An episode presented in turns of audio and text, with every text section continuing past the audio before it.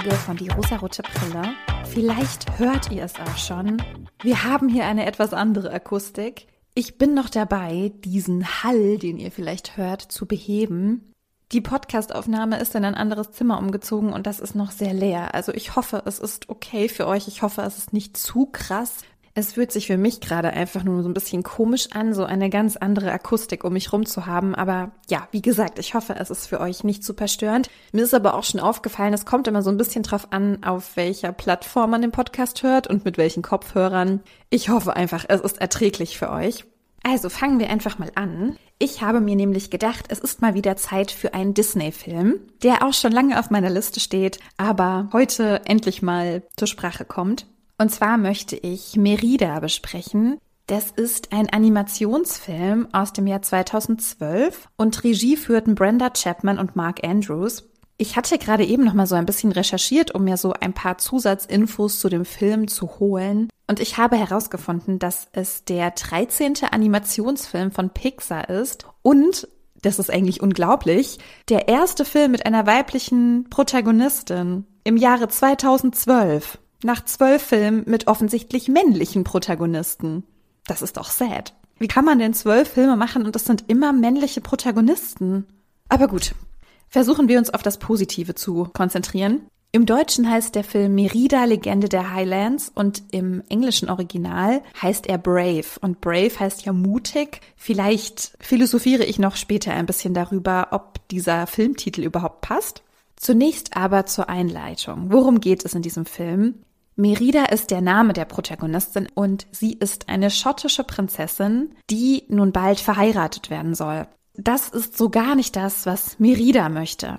Merida ist eine Prinzessin, die so gar nicht Lust hat auf diese typischen Prinzessinnen-Sachen. Also von Prinzessinnen wird ja erwartet, dass sie immer gut gekleidet sind, sehr sittsam sind, sehr gefolgsam, gehorsam, dass sie das tun, was für sie vorgesehen ist und was der Plan für sie ist. Denn wenn man eine Prinzessin ist, beziehungsweise König oder Königin, hat man ja eine bestimmte Verantwortung, nicht nur dem Volk gegenüber, das man führt, anführt? Nein, regiert? Oh Gott, das passt irgendwie alles nicht, klingt alles ganz schrecklich. Aber man hat ja auch eine bestimmte Pflicht gegenüber der Erhaltung der Thronfolge. Das heißt, Merida soll heiraten und soll Kinder bekommen und einfach diese Linie weiterführen.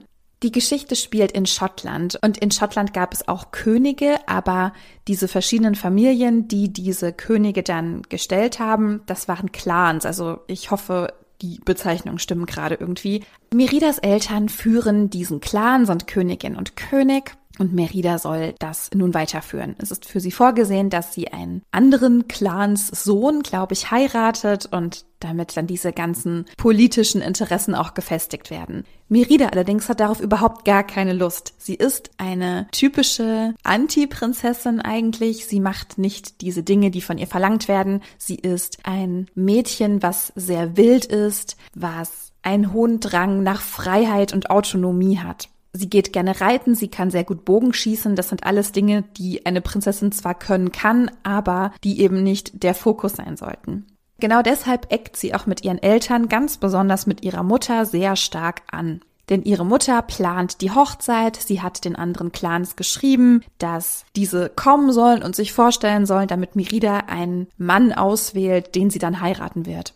Man muss sagen, es gibt einen positiven Aspekt bei dieser Sache. Es ist einfach klar, dass Merida die nächste Königin sein wird völlig egal, wen sie heiratet. Also dieser Mann, den sie dann heiraten wird, ich meine, klar, es ist ein Mann, aber okay, der wird dann auch nicht König, sondern im Prinzip der Königin Gatte. Also sie steht im Fokus, sie erbt diesen Thron, was ja schon mal relativ gut ist, dass Mädchen eben auch erben können. Merida hat nämlich noch drei Brüder. Da sie die älteste ist, erbt sie aber den Thron und eben nicht ihre Brüder. Aber sie muss, so will es einfach, die Tradition einen Mann auswählen. Und nun kommen diese Männer, diese Clans, Söhne, um, um ihr Herz zu kämpfen und sie darf bestimmen, was diese Männer tun sollen. Der Gewinner von diesem Wettbewerb darf sie dann heiraten. Ich meine, das ist natürlich schon wieder komplett schwierig. Derjenige, der am besten in irgendeiner Disziplin ist, darf sie heiraten und gewinnt dann die Frau. Naja, aber da Merida ja sich freiwillig keinen aussuchen soll, soll es nun eben mit diesem Wettbewerb passieren. Sie bestimmt, dass es ein Bogenschießen geben soll. Ihr erster cooler Move ist einfach, dass sie selber in diesem Bogenschießen antritt und alle Männer schlägt. Also sie ist tatsächlich die Beste im Bogenschießen. Sie gewinnt sozusagen ihre eigene Hand. Das sorgt für sehr viel Frustration auf Seiten ihrer Mutter. Sie haben einen großen Streit miteinander, woraufhin Merida so wütend und sauer ist, dass sie abhaut und im Wald auf eine Hexe trifft. Diese Hexe verspricht ihr, dass ihr Problem gelöst werden kann. Nur leider passiert es eben dann, dass das Problem nicht so gelöst wird, wie Merida das dachte, sondern dass sie ihrer Mutter etwas zu essen gibt, einen kleinen Kuchen, und eigentlich hat Merida gedacht, dass sich ihr Problem dahingehend löst, dass ihre Mutter einsichtig wird, Verständnis für sie hat und diese ganze Hochzeitssache abbläst. Aber genau das passiert nicht. Ihre Mutter verwandelt sich in einen Bären und nun muss Merida und ihre Mutter in diesem Bärenkörper irgendwie versuchen, diesen Zauber rückgängig zu machen. Das heißt, diese beiden, die so stark gegeneinander standen, sind nun gezwungen, eine gemeinsame Lösung zu finden. Und das ist im Prinzip auch so der Kern dieser Geschichte. Auf der einen Seite steht Merida, die, wie schon gesagt, einen sehr hohen Autonomiedrang hat. Sie möchte selbstbestimmt sein. Sie möchte nicht so sein wie ihre Mutter. In der Folge, als ich über Wednesday gesprochen habe, da gab es im Prinzip das gleiche Problem. Also auch Wednesday wollte ja auf keinen Fall so werden wie ihre Mutter und bei Merida ist das genauso. Sie sieht, wie ihre Mutter ist, was ihre Mutter für Aufgaben und Verpflichtungen hat und sie möchte das nicht. Und auf der anderen Seite steht ja ihre Mutter, sie heißt Eleanor. Sie möchte einfach, dass alles harmonisch ist, dass alles so abläuft, wie es schon immer ablief, dass Merida jemanden auswählt und ihre Linie weitergeführt wird. Also es geht auch um politische Entscheidungen, es geht aber auch um Machtsicherung, Machterhaltung und ein großer Teil ist, glaube ich, die Tradition und Rituale, die eine sehr hohe Bedeutung für Eleanor haben. Diese beiden Pole stehen gegenüber. Das Problem ist, dass weder Merida noch Eleanor die jeweils andere Seite versteht. Sie kommunizieren nicht gut miteinander, sie äußern ihre Bedürfnisse und Gefühle nicht und so kommt es zu diesem Missverständnis.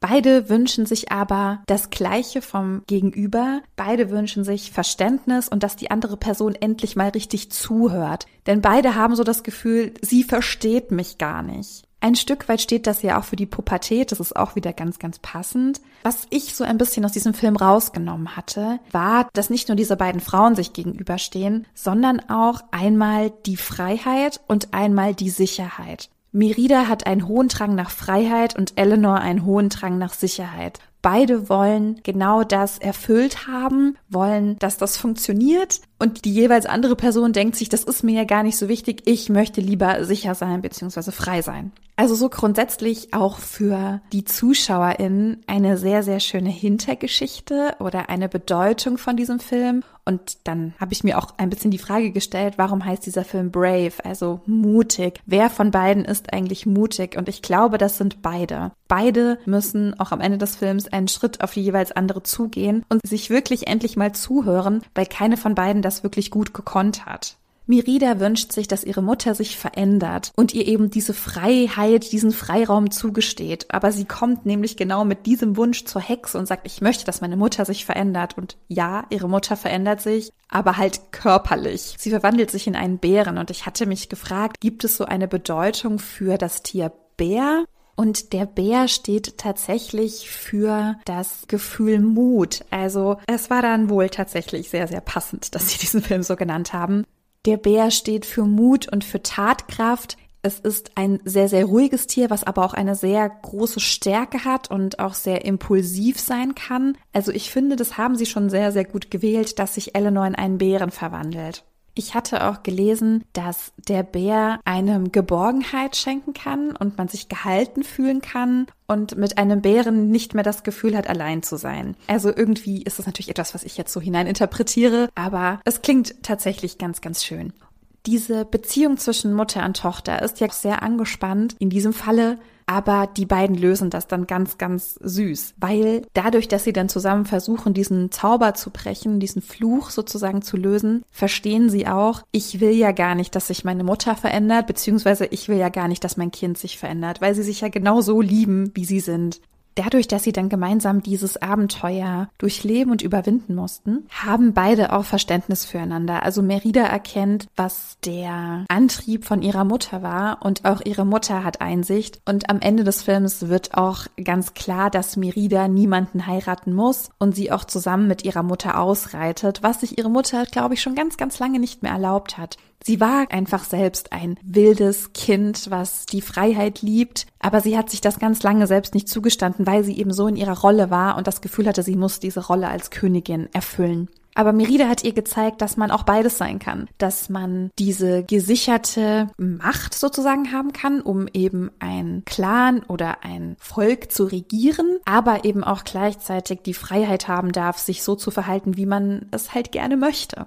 Ich fand diesen Film einfach so schön, weil er eine so tolle Beziehung zwischen Mutter und Tochter gezeigt hat, die am Anfang angespannt ist, aber am Ende natürlich alles ist wieder gut. Man muss auch sagen, dass Eleanor auch eine sehr starke Frauenfigur ist, denn das, was man so von ihr mitbekommt, von ihrem Alltag, also ich weiß nicht, warum es diesen König gibt, weil sie eigentlich alles managt. Also als es um dieses Turnier ging und dass die Clans eingeladen werden, damit Mirida sich einen Gatten aussuchen kann, das hat alles sie gemacht. Sie hat den Briefwechsel koordiniert und es wirkt so, als würde sie das immer tun. Also sie ist eigentlich dafür verantwortlich, dass regiert wird. Es gibt auch eine Szene, in der sich dann alle prügeln, also diese ganzen Clans, die streiten sich auch miteinander und irgendwie geht's da drunter und drüber. Und nur dadurch, dass sie das Wort ergreift, hören sie auf. Beziehungsweise gibt es auch eine Szene, die ist dann tatsächlich nochmal ganz ähnlich, wo es einen Konflikt gibt, beziehungsweise dadurch, dass ja Eleanor ein Bär ist, wird sie ja auch von anderen gesehen. Dann wollen diese ganzen Clans diesen Bären jagen und Merida versucht sie davon abzuhalten. Und Merida steht vor allen, also vor allen Männern und hält eine Ansage und man merkt, wie stolz Eleanor auf sie ist, weil sie es nämlich kann. Merida kann regieren, Merida kann schlichten, Merida ist weise und klug. Und das hat Eleanor, glaube ich, eine ganze Weile lang nicht gesehen, dass ihre Tochter eben auch so clever ist, auch ohne dass sie eben jemanden heiraten muss. Es sind also zwei starke Frauen, die ihren Weg gehen. Ganz am Anfang wird uns natürlich erstmal aufgezeigt, dass Merida ja grundsätzlich nicht gut ist, ihre Rolle als Prinzessin wahrzunehmen. Also es werden auch diese ganz typischen Klischeesachen gesagt. Ein Bogen sei nichts für eine Prinzessin. Eine Prinzessin sollte nicht so wild sein und nicht ausreiten. Für ihre Brüder gelten aber ganz andere Regeln. Also die dürfen das, aber sie muss sich fügen. Es hätte natürlich auch sein können, wenn Mirida nicht die Erstgeborene gewesen wäre, dass vielleicht auch für den erstgeborenen Sohn zum Beispiel andere Regeln hätten gelten müssen, dass auch er sich mehr hätte einschränken müssen und nicht so wild sein hätte dürfen. Sind das noch deutsche Sätze, die ich hier gerade bilde? Es gab also einen sehr starken Unterschied, zumindest in dieser Geschichte zwischen Jungen und Mädchen, was dann aber sehr gut geheilt wurde. Ich habe gerade so das Gefühl, das geht heute runter und drüber. Ich springe so von einem zum anderen, aber ihr wisst, diese Folgen sind in der Regel immer die besten. Also ich hoffe, ihr kommt noch irgendwie mit bei dieser ganzen Geschichte. Ich finde, Merida ist ein toller Film und ich finde dafür, dass es eben der erste Pixar-Film ist mit einer weiblichen Protagonistin, das haben sie schon sehr gut gemacht. Natürlich ist es so wieder dieses Mädchen, was Asses kickt, was eben nicht weich und sanft ist, sondern was ein wildes Tomboy-Mädchen ist aber in ihrer Rolle als Prinzessin und das, was ihr eben angedacht wurde, war das schon sehr wichtig, sie so darzustellen. Und es war auch sehr wichtig, dass sie dann eben doch auch wieder weich geworden ist, als sie sich Sorgen um ihre Mutter gemacht hat. Falls ihr diesen Film also noch nicht kennt, kann ich ihn euch sehr ans Herz legen. Ist auch für Kinder wirklich schön. Es ist ein tolles Abenteuer, was natürlich sehr viel auf Emotionen beruht. Also die Disney und die Animations-Pixar-Filme, die ändern sich ja jetzt. Also mittlerweile ist es ja auch klar, dass auch Jungs so ein Abenteuer erleben könnten, dass sie weich werden, dass sie einsichtig werden. Nichtsdestotrotz, Merida ist eben nicht diese typische Disney-Prinzessin, die schlafend oder irgendwo sitzend eingesperrt im Turm auf ihren Prinzen wartet, sondern die ihr Leben selbst in die Hand nehmen will und die das selbstbestimmt leben will und die eben sagt, ja gut, dann sollen eben diese ganzen Clansöhne um meine Hand anhalten und um meine Hand Bogen schießen und der Gewinner bekommt mich dann. Das können die ja gerne machen, aber ich bin hier immer noch die Beste und ich werde sie alle schlagen. Sie ist selbstbewusst, selbstbestimmt. Sie hat ein großes Vertrauen in sich und die Welt. Und von daher ist sie ein sehr gutes Vorbild und eine sehr gute Prinzessin, wenn wir sie eben in eine neue Welt verorten, in eine neue Zeit. Und deshalb von mir eine wärmste Empfehlung.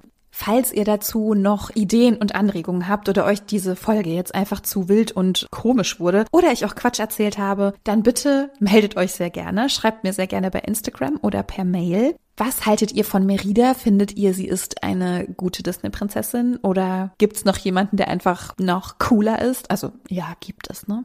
Aber ich meine, für 2012, das sind jetzt elf Jahre, ich finde, da können wir auch schon ganz froh sein, dass es auch schon vor elf Jahren einfach so eine krass coole, ass-kickende Prinzessin gab. Schreibt mir trotzdem gerne eure Meinung, liked diese Folge, leitet sie weiter. Ich würde mich sehr freuen, wenn ihr auch nächste Woche wieder einschaltet. Laut meinem Plan wird es sehr wahrscheinlich auch nächste Woche wieder einen Disney-Film geben. Ich hoffe, das ist okay, wenn es eins nach dem anderen kommt. Dann hören wir uns hoffentlich in der nächsten Woche oder wann auch immer ihr mögt. Habt eine wunderbare Zeit und bis dann.